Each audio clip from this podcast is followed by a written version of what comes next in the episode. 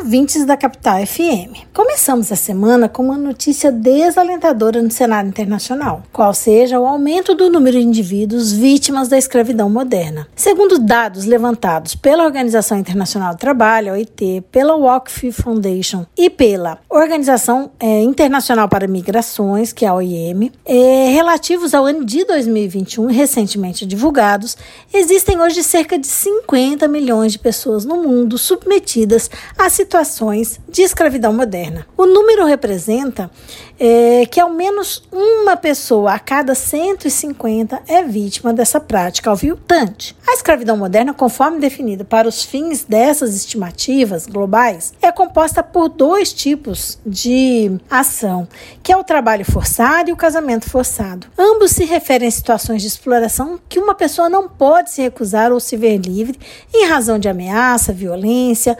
engodo, né, ou seja, engano, abuso de poder e outras formas de coação. São cerca de 27 milhões de indivíduos em situação de trabalhos forçados e 22 milhões submetidos a casamentos forçados. Do total de indivíduos é, em situação de trabalhos forçados, que a OIT entende como todo o trabalho ou serviço exigido de uma pessoa sob ameaça de sanção e para o qual ela não se ofereceu espontaneamente, cerca de 11 ou quase 12 milhões são mulheres e meninas, enquanto 3,3 milhões são crianças. Muito embora do total de indivíduos submetidos a trabalhos forçados, mais da metade seja homens, há uma forte componente de gênero na distribuição das atividades desempenhadas. Enquanto os homens em trabalho forçado estejam muito mais propensos a estar nos serviços da construção civil, as mulheres tendem a estar no trabalho doméstico. O gênero é uma marcante em diversos outros indicadores,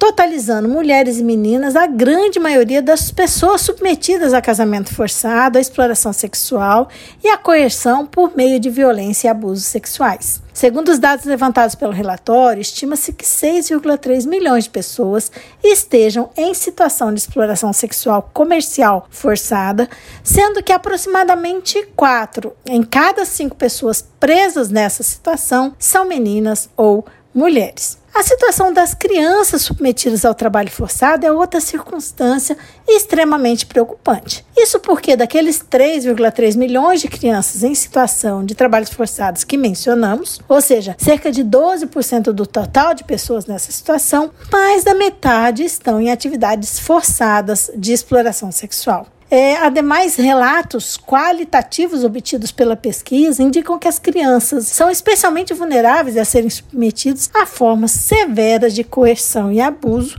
como sequestro, drogadição, aprisionamento em cativeiro, fraudes e manipulação de dívidas. Por outro lado, em relação ao casamento forçado, o relatório aponta que, embora essa prática também aflinja homens e meninos, cerca de dois terços dos casamentos forçados em todo o globo são de mulheres e meninas. Segundo o relatório, a maior parcela dos responsáveis pelos casamentos forçados são membros da família, perfazendo 73% dos casamentos arranjados pelos próprios pais e 16% por outros parentes. Além disso, metade daqueles que vivem em casamentos forçados são coagidos a isso usando-se ameaças de ordem emocional abusos verbais. Isso inclui o uso de chantagem emocional, por exemplo, os pais ameaçando automutilação ou afirmando que a reputação da família seria arruinada caso não fosse efetuado o casamento, e ainda ameaças de afastamento de membros da família. A violência física ou sexual e as ameaças de violências é, foram a segunda forma de coerção mais utilizada para se forçar um casamento. Uma vez forçados a se casar, há maior risco de exploração sexual, violência, servidão doméstica e outras formas de trabalho forçado dentro e fora do ambiente doméstico. As mulheres perfazem a parcela mais propensa a relatar terem sido forçadas a trabalhar pelo cônjuge ou pela família do cônjuge. Todo esse cenário é extremamente preocupante, sobretudo por revelar um crescimento nos casos de escravidão moderna entre os anos de 2016 e 2021, ameaçando inclusive o cumprimento das metas previstas para 2025 relativas aos Objetivos de Desenvolvimento é, Sustentável fixados pela ONU, a exemplo da erradicação do trabalho infantil. Assim, o relatório surge como uma forma de apelo apelo global à ação de caráter, de caráter urgente por todos os atores sociais, públicos e privados, na efetivação de medidas legislativas, fiscalizatórias, judiciárias e políticas públicas voltadas ao banimento desta prática, acolhimento das pessoas egressas ou vulneráveis da escravidão moderna, bem como de responsabilização com justa indenização às vítimas por essas práticas aviltantes da condição humana. O relatório, que é chamado Estimativas